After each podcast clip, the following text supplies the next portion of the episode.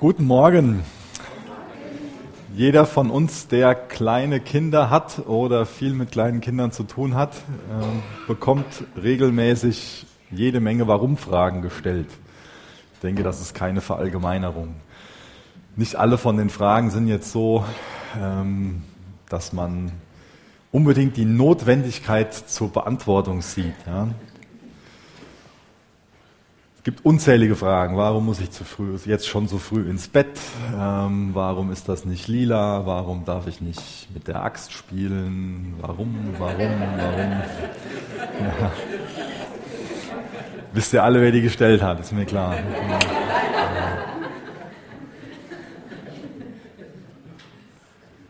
Ja, ja.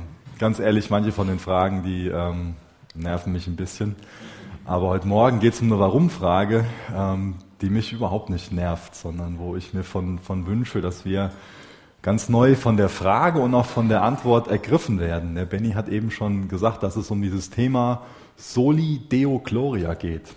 Dass Gott uns rettet, allein nur aus dem Grund, um, um seine Herrlichkeit, um seine Ehre kundzutun. Warum will Gott Menschen retten? Einfach nur, um zu offenbaren, wie herrlich er ist.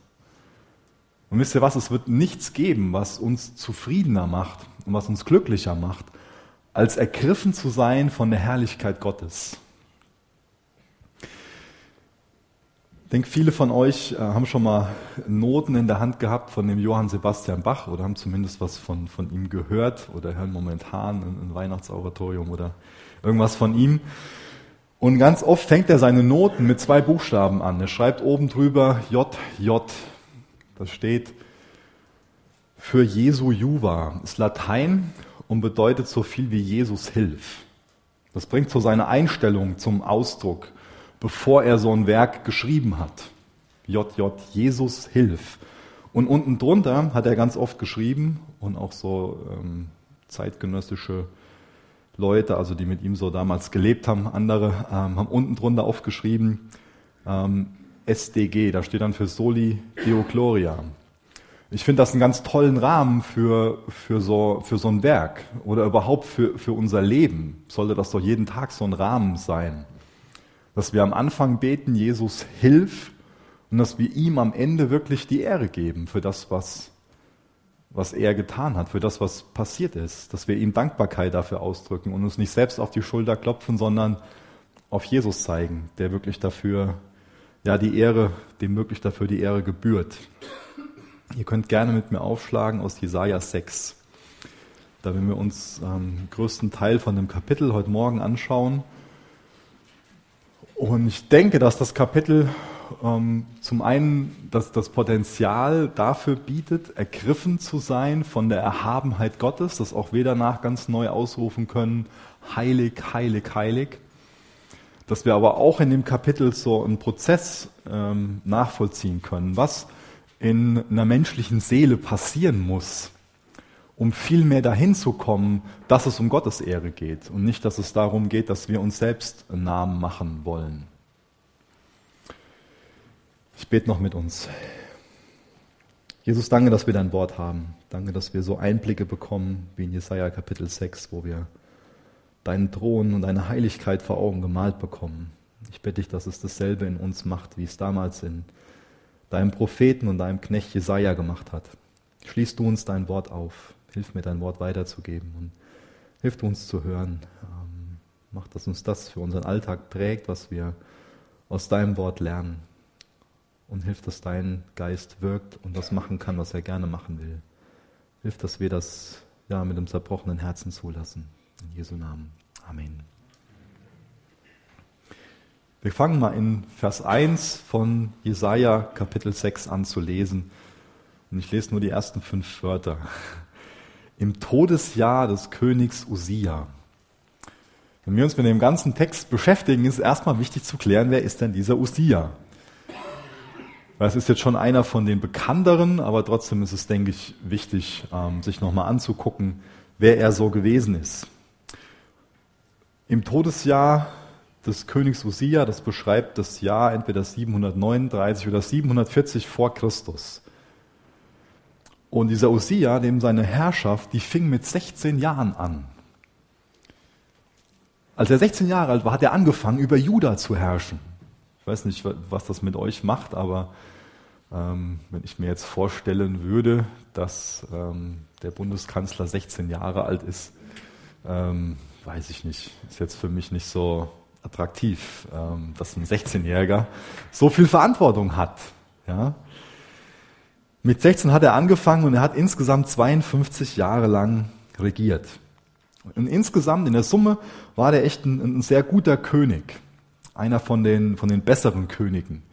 Viele Könige von Juda und Israel haben ja, ja ziemlich versagt. Das ist ja ein ziemliches Armutszeugnis, wenn man Könige und Chronike liest. Das denkt man sich nur so, ah, wie, wie, wie kann man nur so, ja? Aber er ist einer von den Besseren. Ich lese mal einfach nach und nach ein paar Verse vor, damit wir so ein bisschen so ein Bild von ihm bekommen, damit wir auch so ein bisschen die Beziehung von dem Jesaja zu ihm nachvollziehen können. Das müsst ihr nicht mit aufschlagen. In 2. Könige 15, Vers 3, da steht zum Beispiel, und er tat, was recht war in den Augen des Herrn. Das ist schon mal eine ganz wichtige Sache von ihm, dass er das tat, was in den Augen des Herrn recht war.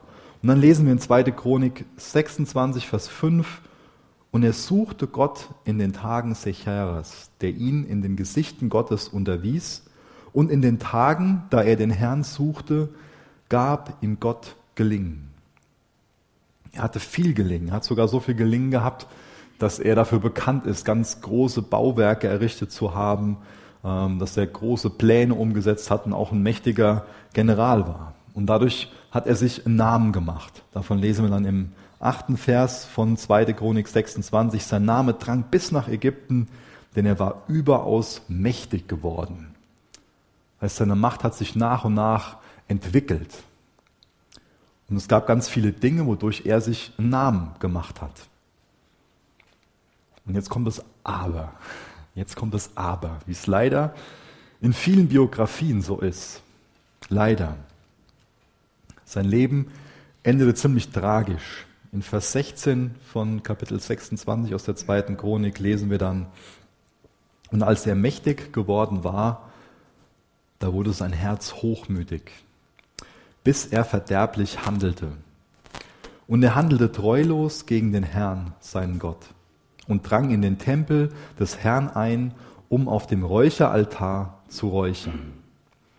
Die Konsequenz war dann, dass Gott ihn schlug und er Lepra bekam und er als isolierter Aussätziger bis zu seinem Tod, ja, man kann eigentlich sagen, dahin vegetierte. Ein ganz tragisches Ende hat er gefunden. Erst haben wir davon gelesen, dass, dass er Gefallen gefunden hat in den Augen des Herrn, dass er das tat, was, was recht war in den Augen des Herrn. Und trotzdem, obwohl dann auch so viel Segen darauf lag, obwohl sich seine Herrschaft so entwickelt hat, so viel, so viel Macht, so viel tolle Dinge auch für das Volk Israel, so viel, so viel Reichtum, so viel Segen. Trotzdem endet sein Leben dann so tragisch. Zwischendurch steht er dafür, dass er jemand ist, der soli deo gloria gelebt hat, der allein zur Ehre Gottes gelebt hat. Aber am Lebensende geht es ihm doch darum, sich selbst einen Namen zu machen.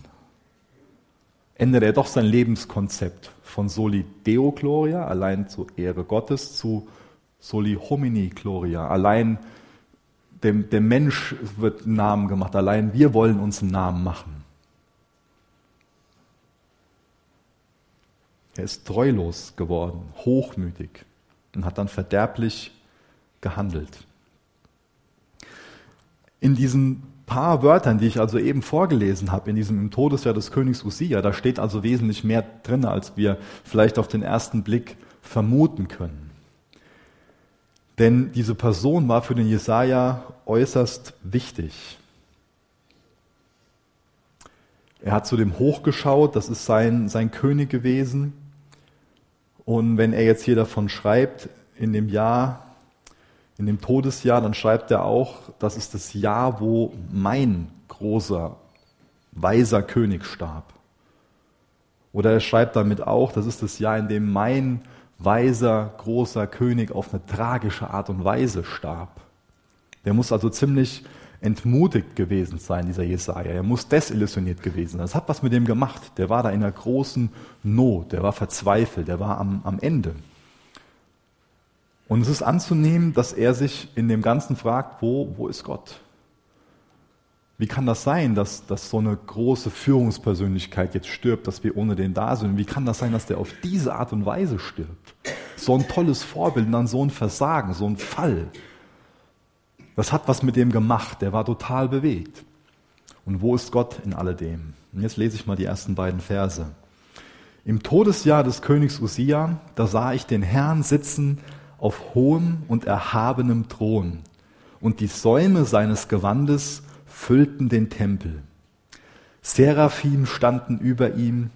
Jeder von ihnen hatte sechs Flügel, mit zweien bedeckte er sein Gesicht und mit zweien bedeckte er seine Füße und mit, mit, und mit zweien flog er. Wo ist der Herr in alledem? Wo ist Gott in alledem? Wo ist er? Gott saß auf seinem Thron und Gott sitzt immer noch auf seinem Thron. Dieser Ostia, das war eine ganz große Führungspersönlichkeit Judas. Und egal wie groß so ein König erscheint, der größte König, der sitzt immer noch auf seinem Thron. Mächtig und erhaben. Von Ewigkeit her hat er den nie verlassen. Das muss ganz viel mit dem Jesaja gemacht haben. Das muss ganz viel in ihm zurechtgerückt haben. Erst die Verzweiflung, weil er das wahrnimmt, was vor seinem Auge passiert. Aber dann ein Perspektivwechsel. Zuallererst hat er das vor Augen, dass dieser König auf ganz tragische Art und Weise gestorben ist. Er fühlt sich hilflos. Er ist verunsichert. Er sieht den Zustand von seinem Volk, dass es führerlos ist und auch schon durch das Ende von diesem Führer in die Irre geführt worden ist. Und er kann mutlos werden, er kann verzagen, hoffnungslos werden. Und wenn wir das sehen, was, was wir nur so vor unserem menschlichen Auge haben, dann können wir verzagen und hoffnungslos werden und mutlos werden. Aber hier gibt es einen Perspektivwechsel.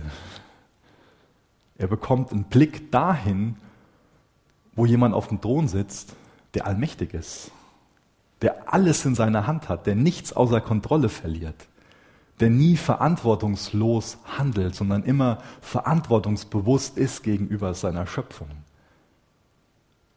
Dessen Sicht auf die Schöpfung sich nicht ändert, dessen Charakter sich nicht ändert, dessen Treue nie verloren geht. Der sich nie ändert in dem Sinne, dass er gerne gütig und gnädig ist. Dieser Gott bleibt auf seinem Thron.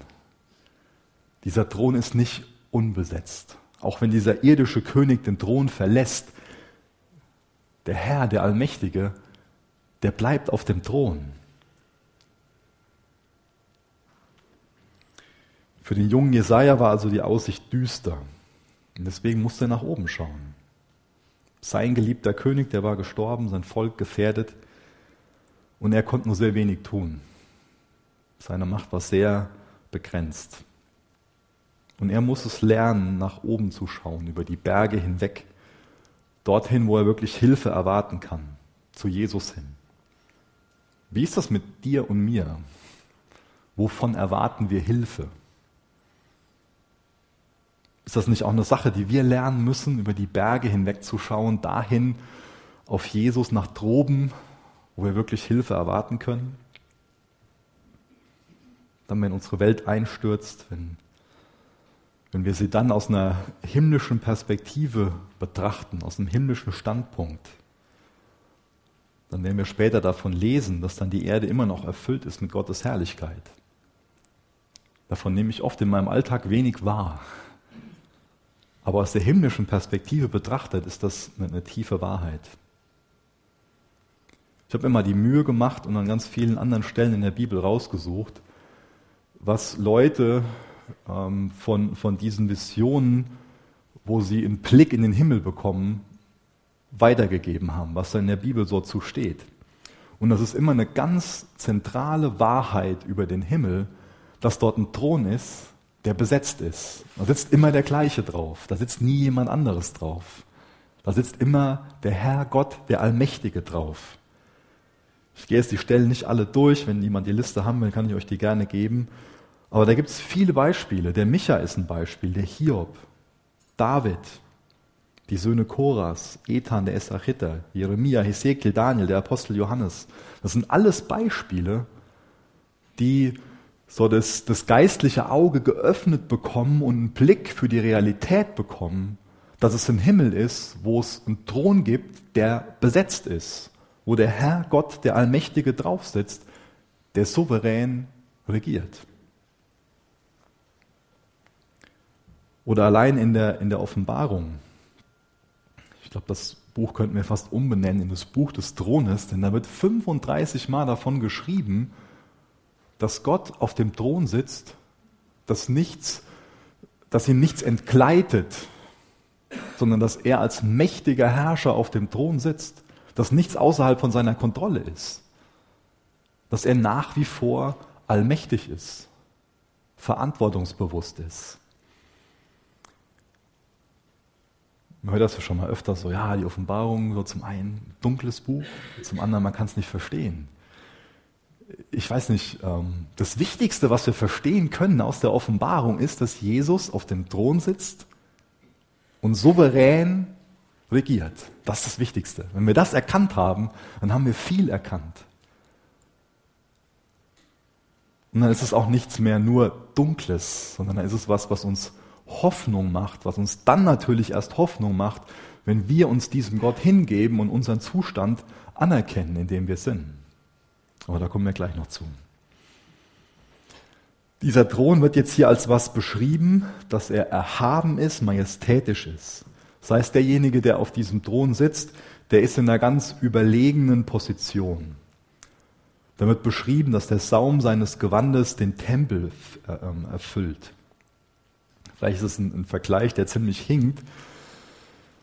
Aber ich denke, heute Morgen hat niemand so einen, so einen Saum ähm, oder ja, so, so einen Schleier. Aber wir kennen das noch ein Stück weit von Hochzeiten. Und auch bei Hochzeiten, da wäre es ziemlich verpönt, wenn jemand anderes als die Braut einen Schleier anzieht. Ja, das gäbe einen Skandal, oh weh. Das heißt, die Braut, die kennzeichnet sich an der Hochzeit durch das Brautkleid und es ist alles, es ist allen klar, das ist die wichtigste Person. Ja. Und ähm, deswegen soll auch das, dass der Saum von seinem Gewand den Tempel erfüllt, alles nur ein Hinweis darauf sein, wie erhaben seine Stellung ist. Das heißt, dieser Thron und auch die Kleidung, das unterstreicht, dass er Gott ist.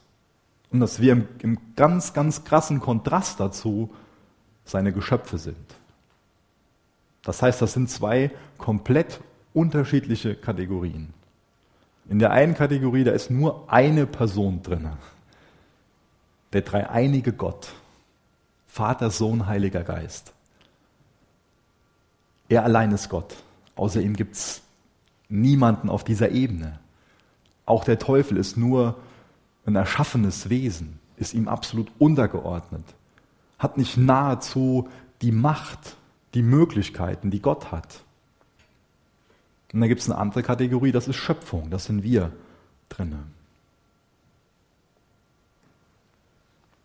Ich wünsche mir, dass das für uns eine wirklich tröstende Tatsache ist, dass es einen höchsten Thron im Himmel gibt und dass Gott auf diesem Thron sitzt als souveräner Herrscher des Universums.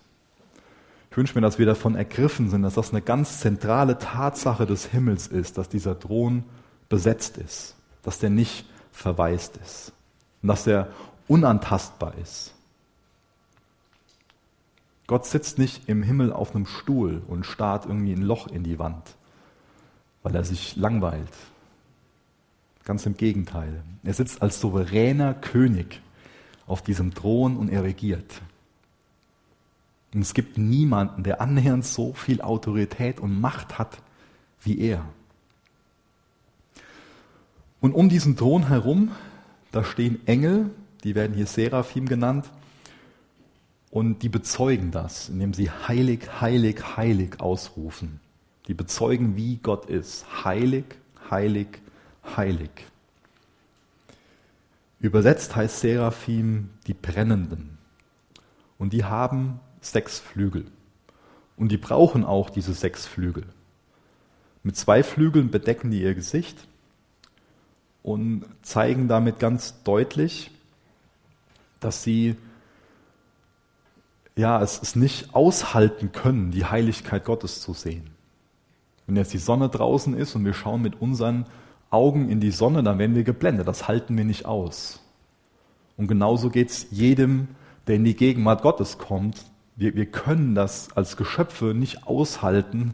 Deswegen müssen wir unsere Augen bedecken. Wir können Gott so nicht sehen. Und dann gibt es zwei weitere Flügel und damit bedecken die ihre Füße.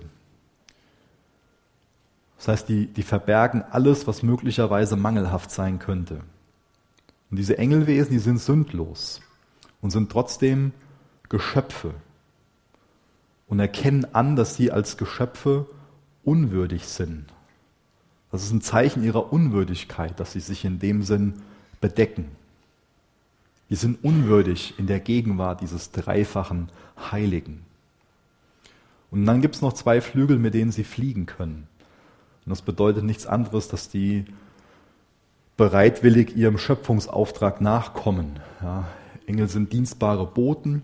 Das heißt, die haben dann zwei Flügel, die sie zum Dienst nutzen, um das auszuführen, was an, an Geboten, ähm, an Aufträgen von Gott kommen. Und ich finde dieses Verhältnis sehr interessant. Da gibt es zum einen diese vier Flügel, mit denen sie ja, Demut ausdrücken, mit denen sie aber auch ausdrücken, wie ähm, ergriffen sie sind von dieser Gegenwart dieses ja, dreifachen Heiligen. Und dann gibt es zwei, um ihre Bereitschaft und ihre Fähigkeit zum Ausdruck zu bringen, Gott zu dienen. Und ich denke, dass das ein gutes Gleichgewicht ist. Also ich musste in der Vorbereitung dann sofort daran denken, wie die Maria zu Jesu Füßen saß und die Martha ständig damit ähm, beschäftigt war, zu dienen. Und ich habe dann in der Anwendung gelesen, in einem Kommentar, ja, dass es ähm, wichtiger ist, Gott anzubeten, als Gott zu dienen. Und ich habe so, hm, das kann ich jetzt nicht unterschreiben.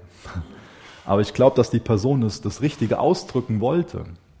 Ich glaube, dass es wichtiger ist, dass wir Gott in seiner Gegenwart, erstmal Gott in seiner Gegenwart dienen und auch von dem Verhältnis her, um dann anderen dienen zu können ohne dass wir persönlich in Gottes Gegenwart sind und ihm dienen und vor allen Dingen auch uns dienen lassen, wie wollen wir dann anderen dienen? Ich denke, das ist eine ganz, ganz wichtige, zentrale Auslegung davon. Deswegen lasst uns auch da überdenken, wie unser Lebensstil so ist. Ist es ein Prinzip von uns, dass es was ganz Natürliches ist, dass wir zum Beispiel jeden Tag in Gottes Gegenwart anfangen? oder wann auch immer am Tag in seine Gegenwart gehen, um uns von ihm dienen zu lassen, um unsere Schuld vergeben zu lassen, um in seinem Wort zu sein, um unser Leben zu durchbeten, um ihm im Gebet zu sagen, was wir von ihm denken, um uns daran zu erinnern im Gebet, wer er ist, um uns zum Beispiel im Gebet dann daran zu erinnern, dass er souverän auf dem Thron sitzt. Das ist doch eine Tatsache, dass es in unserem Alltag oft so ist, dass wir das vergessen können. Genau wie Jesaja das hier vergessen hat, wie er verzagt war, hoffnungslos, weil er die falsche Perspektive hatte. Und das ist doch ein Grund, warum Gebet so etwas Gesegnetes sein kann, dass sich im Gebet unsere Perspektive ändert. Weil wir unserem Alltag oft nur dann auf das vertrauen, was in unseren Möglichkeiten steht, das, was so sichtbar vor Augen ist, aber im Gebet können wir uns daran erinnern, dass er der souveräne Herrscher ist und auf dem Thron sitzt. Und dann gibt es einen Perspektivwechsel, dann sehen wir, was bei Gott möglich ist. Dann sehen wir, dass ihm nichts entgleitet. Und dann baut sich wieder Vertrauen ihm gegenüber ein. Und wir bekommen mehr einen Sinn für die Realität. Das ist eine ganz, ganz wichtige Tatsache, dass es diesen Thron gibt und dass er besetzt ist. Und das ist eine Sache, die der Atheismus leugnet. Atheisten sagen, es gibt keinen Thron. Es gibt keinen Sitz der Autorität oder Macht über das ganze Universum und wo wir als Menschen Antwort, Rechenschaft ablegen müssen. Dahingegen sagen Humanisten eher, dass es so einen Thron gibt. Aber dass auf diesem Thron nicht Gott sitzt, sondern dass da wir Menschen sitzen. Aber die Wahrheit ist, dass Gott allein diese Position einnimmt. Wie zeigt sich das denn in unserem Alltag? Ist es auch in unserem Alltag so, dass, dass der davon geprägt ist, dass wir die Zuversicht haben, die Gewissheit haben, aber auch die Ehrfurcht haben, dass es einen Thron im Himmel gibt, der besetzt ist, wo Gott als souveräner König herrscht? Oder ist es in unserem Alltag eher so, dass wir uns selbst versuchen, Namen zu machen? Das sind wir wieder bei diesen beiden Lebenskonzepten, die ich schon mal ein bisschen angerissen habe. Dieses Soli Deo Gloria, dass wir allein zur Ehre Gottes leben wollen, oder dieses Soli Homini Gloria, allein uns Menschen gehört die Ehre. Es wird ja oft so getan, dass wir angeblich nur glücklich sein können, wenn wir selber auf dem Thron sitzen und uns nur darum kümmern, was uns angeblich so gut tut. Und dann ist es oft gepaart mit so einer Tendenz, dass wir uns gerne einen Namen machen wollen, uns ins Zentrum drängen und selbst die Größten sein wollen. Dass wir fragen, was bietet das Leben mir? Vielleicht auch fragen, was bietet der Glaube an Jesus mir? Und das zeigt schon so eine gewisse Haltung, die wir haben. Dass wir angeblich die Herren des Planeten sind, dass wir angeblich auf dem Thron sitzen, dass es um uns geht. So die Umstände, in denen wir sind, die haben sich gefälligst unseren Vorstellungen zu beugen. Und dann haben wir ganz schnell so eine ganz ungesunde Anspruchshaltung. Oder vielleicht geht es in unserem Leben dann eher darum, dass wir anderen beweisen müssen, dass wir die Tollsten sind. Und das alles, wenn es, nur um, um uns geht, das kann uns nur elend und unzufrieden machen. Aber das bedeutet Freude und Glück und Zufriedenheit, wenn wir auf Jesus zeigen. Wenn wir verstanden haben, dass es nicht um uns geht, sondern dass es um ihn geht. Dass es darum geht, seinem Namen Ehre zu machen und nicht darum, dass wir uns selbst irgendwie gut darstellen oder gut dastehen. Wenn wir irgendwie versuchen, glücklicher zu werden durch Egoismus oder wenn wir versuchen, glücklich dadurch zu werden, indem wir uns einen Namen machen. Das ist wie so ein Versuch, den Wind einzufangen. Das ist zum Scheitern verurteilt. Durch Egoismus werden wir niemals glücklicher.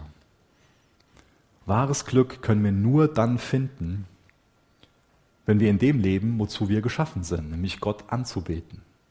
Zum einen darin, indem wir Gott lieben und unseren Nächsten lieben. Das ist ein biblisches Prinzip, wo wir immer wieder auch im Alltag sehen, dass die Wahrheit davon unterstrichen wird. Ich gehe da noch mal ein bisschen auf die Reformatoren ein. Die haben nämlich geglaubt, dass Gott am meisten durch sein Volk verherrlicht wird, wenn sein Volk, also diese gerechtfertigten Menschen, am zufriedensten in Gott sind. Da kommt dieser Satz her, das höchste Ziel des Menschen ist Gott zu verherrlichen und sich für immer an ihm zu erfreuen. Das ist unser Auftrag, das höchste Ziel, was wir haben. Das höchste Ziel des Menschen ist, Gott zu verherrlichen und sich für immer an ihm zu erfreuen. Und das Interessante und Wichtige ist, dass Verherrlichen und Erfreuen, dass das nicht zwei verschiedene Ziele sind, sondern dass es ein einziges Ziel ist. Das heißt, dass Gott plante, dass wir seine Herrlichkeit als vollkommen zufriedenstellend entdecken. Nicht, weil unsere Zufriedenheit das höchste Ziel wäre, sondern weil die Verherrlichung Gottes das höchste Ziel ist. Und dass, dass seine Herrlichkeit das Größte, das Schönste, das Wunderbarste ist, was es überhaupt gibt. Die Herrlichkeit Gottes ist der größte Schatz von seinem Volk, von den gerechtfertigten Menschen. Das heißt, dass wir dann, wenn wir dafür leben, um seine Ehre kundzutun.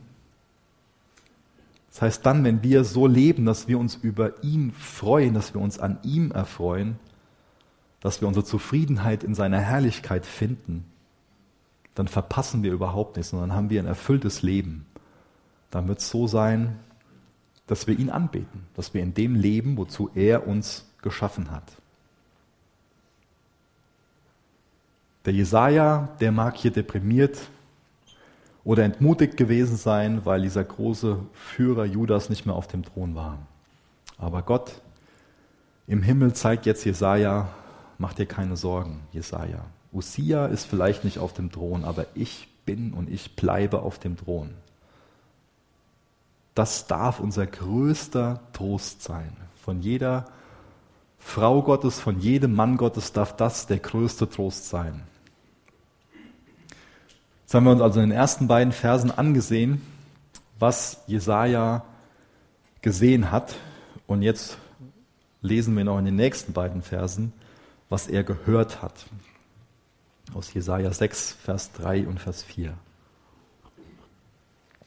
Und einer rief dem anderen zu und sprach, Heilig, heilig, heilig ist der Herr der Herrscher. Die ganze Erde ist erfüllt mit seiner Herrlichkeit. Da erbebten die Türpfosten in den Schwellen von der Stimme des Rufenden und das Haus wurde mit Rauch erfüllt. Ich finde es interessant, dass die Seraphim hier in der direkten Gegenwart Gottes noch nicht mal Gott dieses heilig, heilig, heilig zurufen, sondern sich das gegenseitig zurufen. Ja, so, so ergriffen sind die davon. Heilig, heilig, heilig ist der Herr der Herrscher. Warum sagen die das dreimal? Ja, reicht doch, könnten wir jetzt denken, wenn die das einmal sagen würden.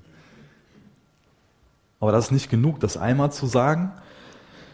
Das ist ja ursprünglich auf Hebräisch geschrieben worden und in Hebräisch ist das einfach nur noch mal, ja, erhöht das so die Intensität. Das heißt, wenn man da Worte wiederholt oder dreimal sagt, dann ähm, drückt man aus, dass ähm, Gott im höchstmöglichen Maß heilig ist. Das ist das, was, was die Seraphim, was die hier verkünden. Gott ist im höchstmöglichen Maß heilig. Was bedeutet das denn, dass Gott im höchsten Sinn heilig ist? Heilig zu sein, das beschreibt erstmal so eine gewisse Andersartigkeit. Das heißt, wenn wir als Person heilig sind, dann sind wir abgesondert für Gottes Willen und abgesondert für seine Zwecke. Aber worin unterscheidet sich der Herr? Gott unterscheidet sich oder ist andersartig in Bezug auf seine Schöpfung, dass er keine Kreatur ist, dass er in dem, dass er also kein geschaffenes Wesen ist. Das heißt, dann, wenn, wenn die Schöpfung von jetzt auf gleich ausgelöscht würde, dann wäre nur noch Gott da, wie ich das eben schon mal beschrieben habe. Das heißt, Gott ist kein Übermensch. Er ist nicht der ultimative Mensch. Gott ist nicht nur schlauer als jeder Mensch oder stärker als jeder Mensch oder älter als irgendein Mensch oder besser als irgendein Mensch. Das heißt, wir können Gott nicht vermessen. Er ist göttlich und wir sind menschlich. Das ist eine Grundaussage von diesem heilig, heilig, heilig. Und seine Heiligkeit, das ist ein Teil von allem, was er ist und was er tut. Das heißt, seine Macht ist eine heilige Kraft. Gottes Liebe ist eine heilige Liebe. Gottes Weisheit ist eine heilige Weisheit. Das heißt, dass Heiligkeit kein Aspekt der Persönlichkeit Gottes ist, sondern dass es eine Eigenschaft von seinem gesamten Sein ist. Das bedeutet, dass er moralisch gesehen vollkommen ist. Von aller Sünde getrennt.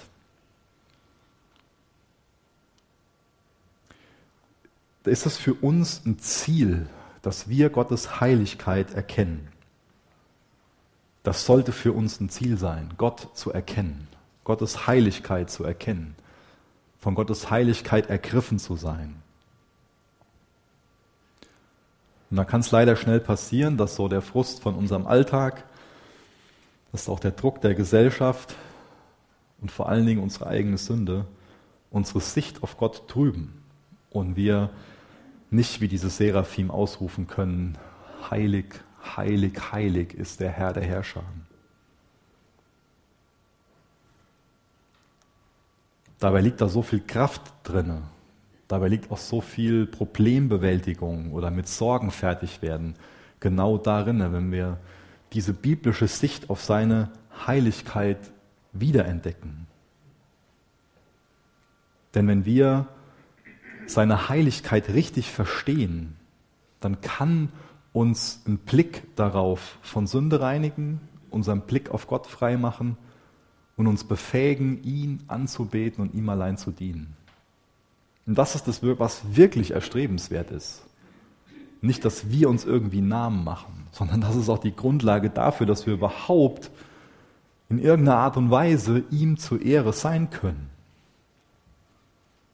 Unter diesen Rufen haben wir eben gelesen, erzittert die Vorhalle. Heilig, heilig, heilig. Und alles wird, ja, ist, ist, am, ist am Beben.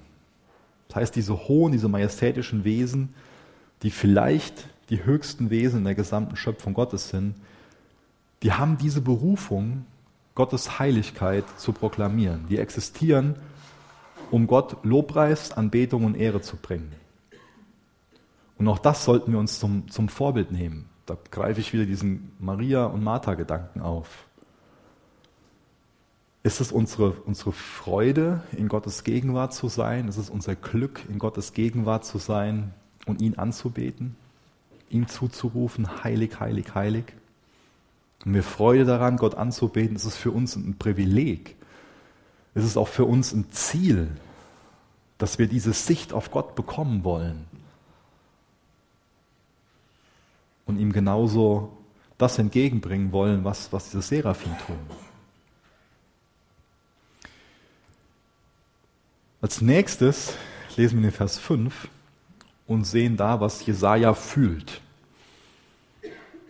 Erst was er gesehen, was er gehört hat und jetzt in Vers 5, was Jesaja fühlt. Da sprach ich, wehe mir, denn ich bin verloren. Denn ein Mann mit unreinen Lippen bin ich und mitten in einem Volk mit unreinen Lippen wohne ich. Denn meine Augen haben den König, den Herrn der Herrscher gesehen. Wehe mir, denn ich bin verloren. Das ist das, was er fühlt, das ist das, was er an Erkenntnis hat.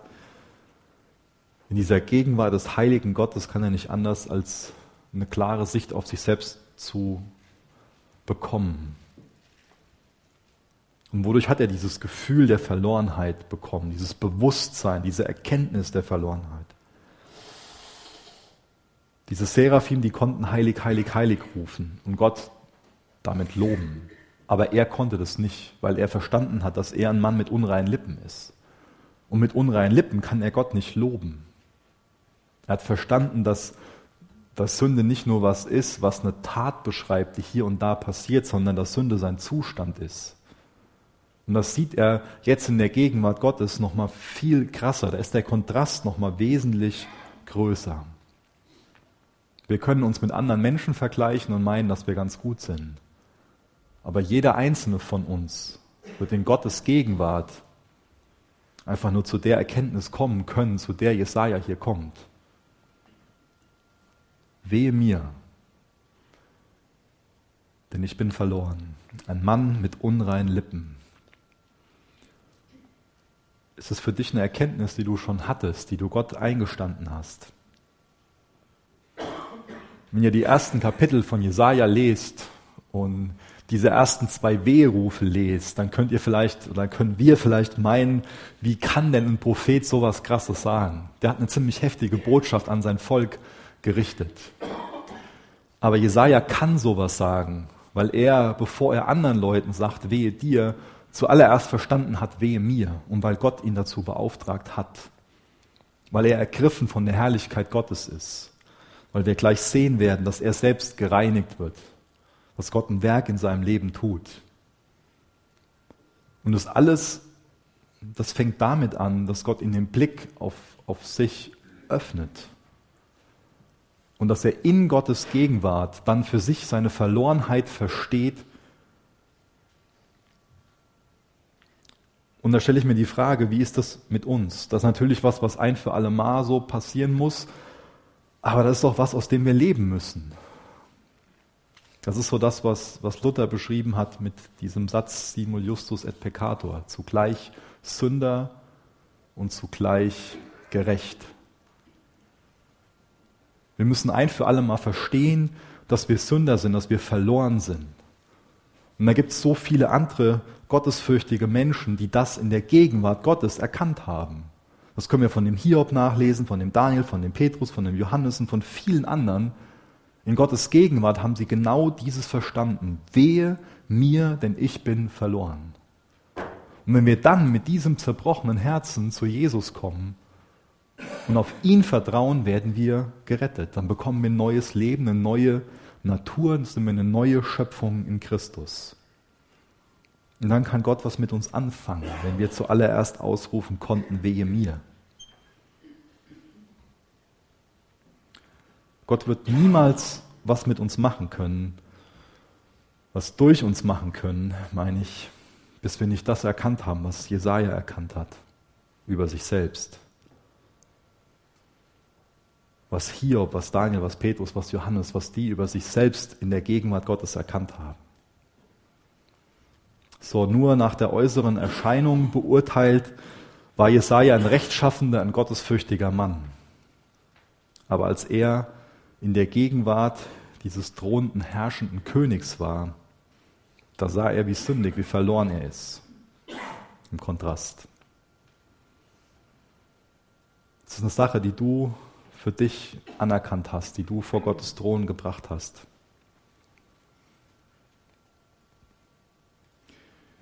Als nächstes lese ich Vers 6 und Vers 7 und da lesen wir davon, wie er gereinigt wurde. Denn er bleibt nicht in diesem Zustand, dass er einfach nur seine Verlorenheit verspürt und fühlt und sich wie so ein elender Mensch vorkommt, sondern in, in dem Gott dann was mit ihm macht und indem er diesen Zustand anerkennt, fängt was ganz Neues an und wird er herausgeholt aus diesem Zustand. Das ist so der vierte Punkt, wie Jesaja gereinigt wurde, Vers 6 und Vers 7. Da flog einer der Seraphim zu mir und in seiner Hand war eine glühende Kohle, die er mit einer Zange vom Altar genommen hatte, und er berührte damit meinen Mund und sprach, siehe, dies hat deine Lippen berührt, so ist deine Schuld gewichen und deine Sünde gesühnt. Wir sehen also hier, dass, dass Sündenvergebung, dass Sühne, dass es nur von Gott kommen kann dieses Engelwesen, die heilig, heilig, heilig rufen, die dienen jetzt hier Jesaja. Einer flog mit so einer glühenden Kohle zu ihm hin. Das heißt, die Kohle, die muss noch sehr, sehr heiß, sehr brennend gewesen sein. Die war so heiß, dass dieser Engel, wie wir gelesen haben, die mit einer Zange vom Altar nehmen musste. Der Thron der ist für Gott, dort regiert er. Aber der Altar, der ist für uns, dort können wir Reinigung von Sünden finden. Und das sollten wir beides nie verwechseln. Diese Reinheit, die kommt allein von Gott. Und die können wir nur dann finden, wenn wir unsere Stellung anerkennen als Geschöpfe und demütig zu ihm kommen. Und dann berührt diese brennende, diese glühende Kohle die Lippen von dem Jesaja. Das muss sehr schmerzhaft gewesen sein, so eine brennende Kohle, die auf den Lippen aufgetragen wird, so eine ganz empfindliche Stelle von unserem Körper. Aber Jesaja schrie, wehe mir. Für Jesaja war das da beunruhigender, die Heiligkeit Gottes zu sehen, seinen Mangel an Heiligkeit zu erkennen, als eine brennende Kohle auf seine Lippen zu bekommen.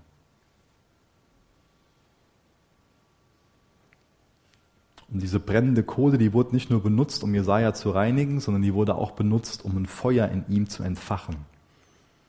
Der Herr selbst ist ein verzehrendes Feuer.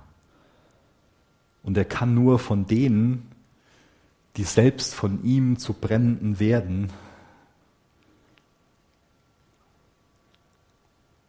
gedient bekommen. Wie ist das mit uns? fängt unser Dienst da an, dass wir mit einem zerbrochenen Herz vor Gott sind, dass wir uns von ihm Leben einhauchen lassen, Sühne einhauchen lassen, vergeben bekommen und immer wieder neu in Brand gesteckt werden für, für seine Sache. Er bekommt dann gesagt, so ist deine Schuld gewichen und deine Sünde gesühnt. Die Schuld von dem Jesaja, seine Sünde, die musste verbrannt werden. Die musste verbrannt werden durch dieses Feuer des Gerichts. Und das gleiche Prinzip, das gilt auch für uns in Bezug auf Jesu Werk auf Golgatha. Unsere Sünden, die war auf ihn gerichtet und er wurde mit dem Feuer des Gerichts Gottes verbrannt. Aber Jesus ist und bleibt heilig und gerecht und deswegen kann das Feuer des Gerichts ihm nicht schaden, deswegen verbrennt es ihn nicht. Das beschreibt das stellvertretende Sühneopfer von Jesus. Der Jesaja, der hat sich zutiefst danach gesehnt, er hat sich innerlich danach gesehnt, gereinigt zu werden. Und Gott hat diese Sehnsucht erfüllt. Das heißt, da in dem Moment, wo Jesaja Gott begegnet, da wird er von seiner Sünde überführt und im Anschluss auch gereinigt. Und da war er bereit, Gott zu dienen. Das heißt, bevor wir anderen dienen können, müssen wir Gott gestatten, uns selbst zu dienen. Lässt du dir von Gott dienen, indem du demütig anerkennst, dass du ein Geschöpf bist und seine Vergebung brauchst.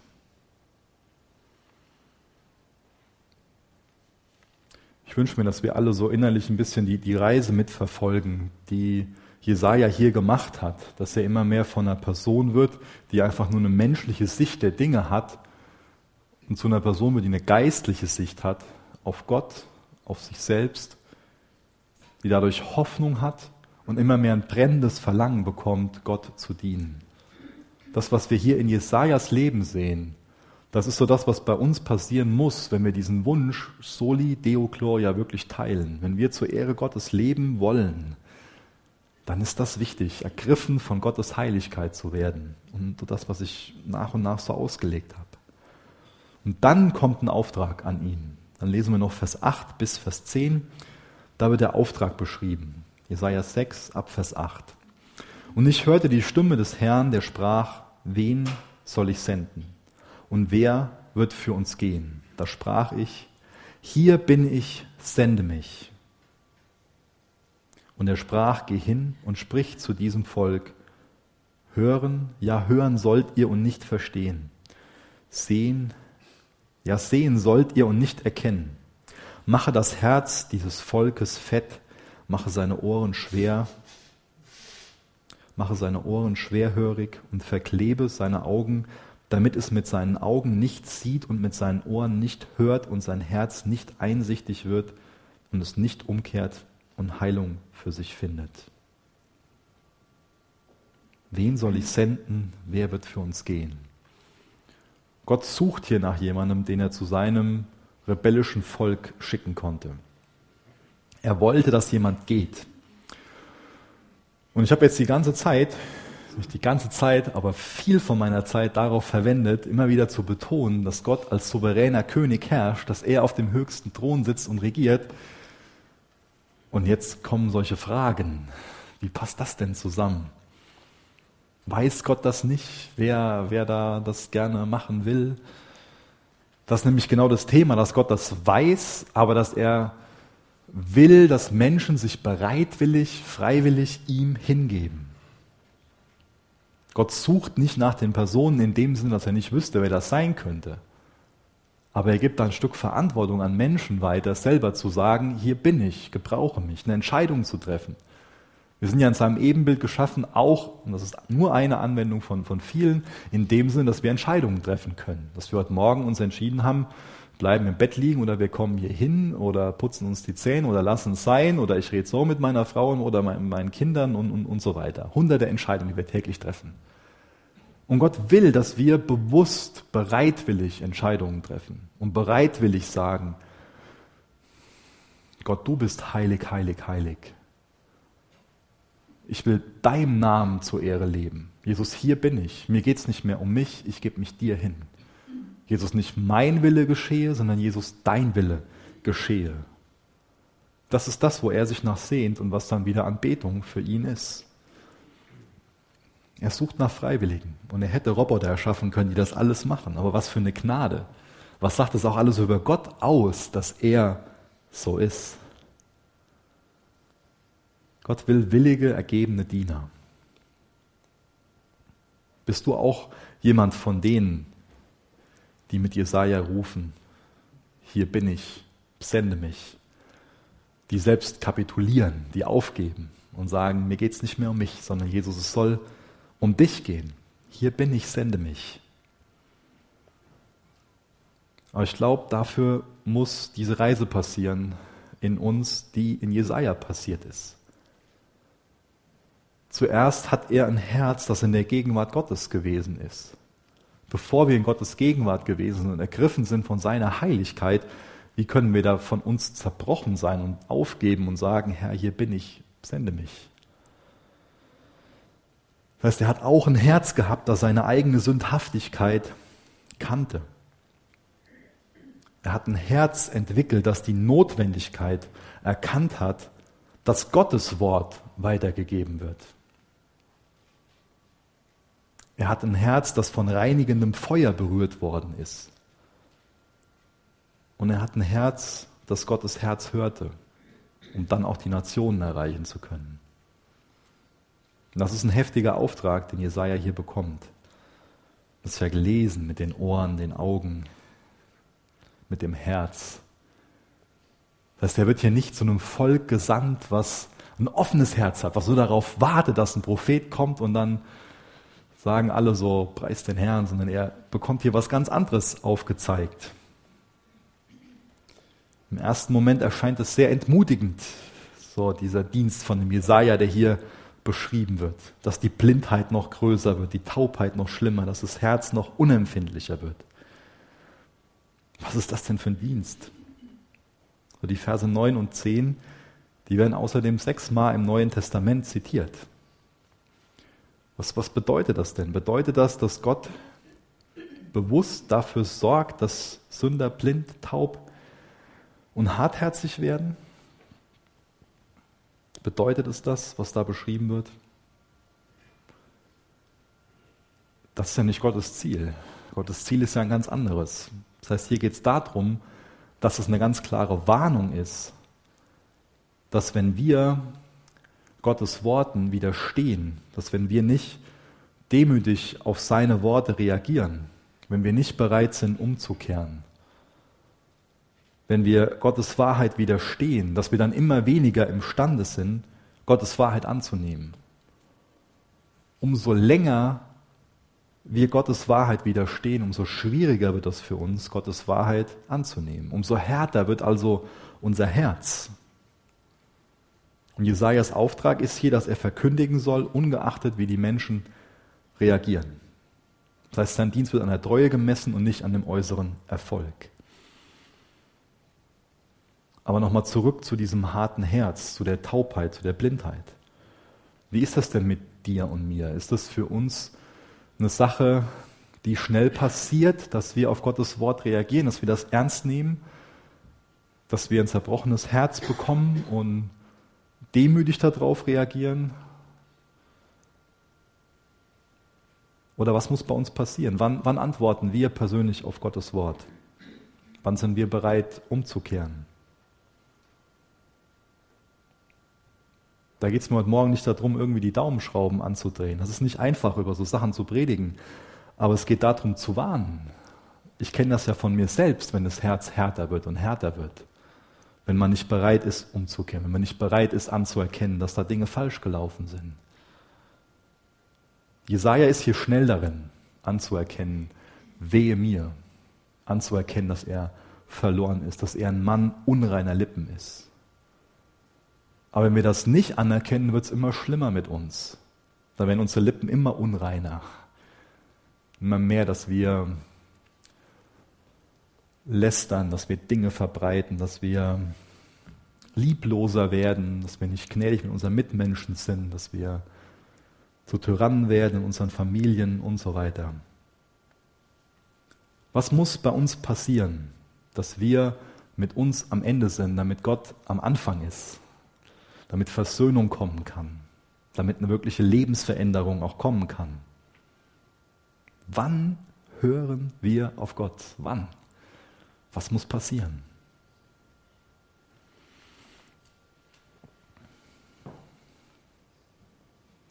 Ich will noch am Ende mit uns beten. Ihr dürft gerne dazu aufstehen.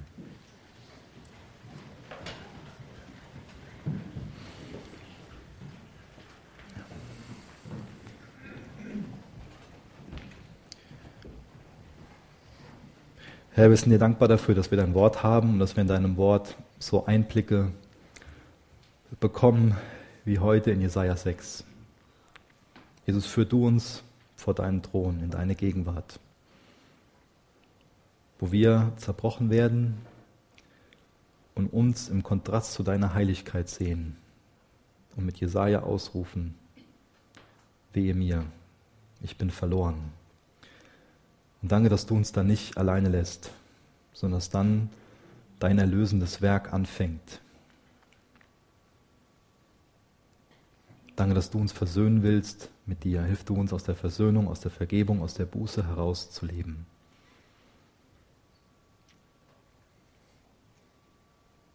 Jesus, du weißt, wer heute Morgen hier ist und umkehren sollte. Und Jesus, das sind wir alle. ist, wir können unsere Sündhaftigkeit anerkennen und zu dir kommen, zum Kreuz kommen und dir bekennen, wehe mir, ich bin ein Sünder, ich bin ein verlorener Sünder. Jesus erkenne ich heute Morgen neu an. Bitte ich, dass du mir vergibst, dass du mich reinigst von meiner Schuld. Jesus, wir wollen weitergehen. Wir wollen zu dem Punkt kommen, wo wir mit Jesaja sagen: Hier bin ich, sende mich.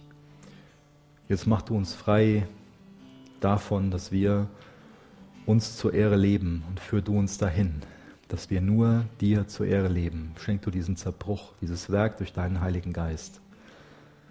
Jesus, wir laden dich ein, dass du in der Zeit, die jetzt vor uns liegt, mächtig in unseren Herzen wirkst. Dass du uns zu einem Volk machst, zu einer Gemeinde machst, die dich wirklich aus ganzem Herzen sucht und die ein geistliches Leben entwickelt, dass wir nicht nur das erkennen, was vor Augen ist, sondern dass wir darauf vertrauen, dass du auf dem Thron sitzt und dass wir uns von dem senden lassen, der auf dem Thron sitzt, der in Macht und Herrlichkeit mit Souveränität regiert, Herr. Danke für die Vergebung, die in dir ist, für das neue Leben, für die Versöhnung. Hilf du uns aus der Gnade und aus der Vergebung herauszuleben, Herr. Amen.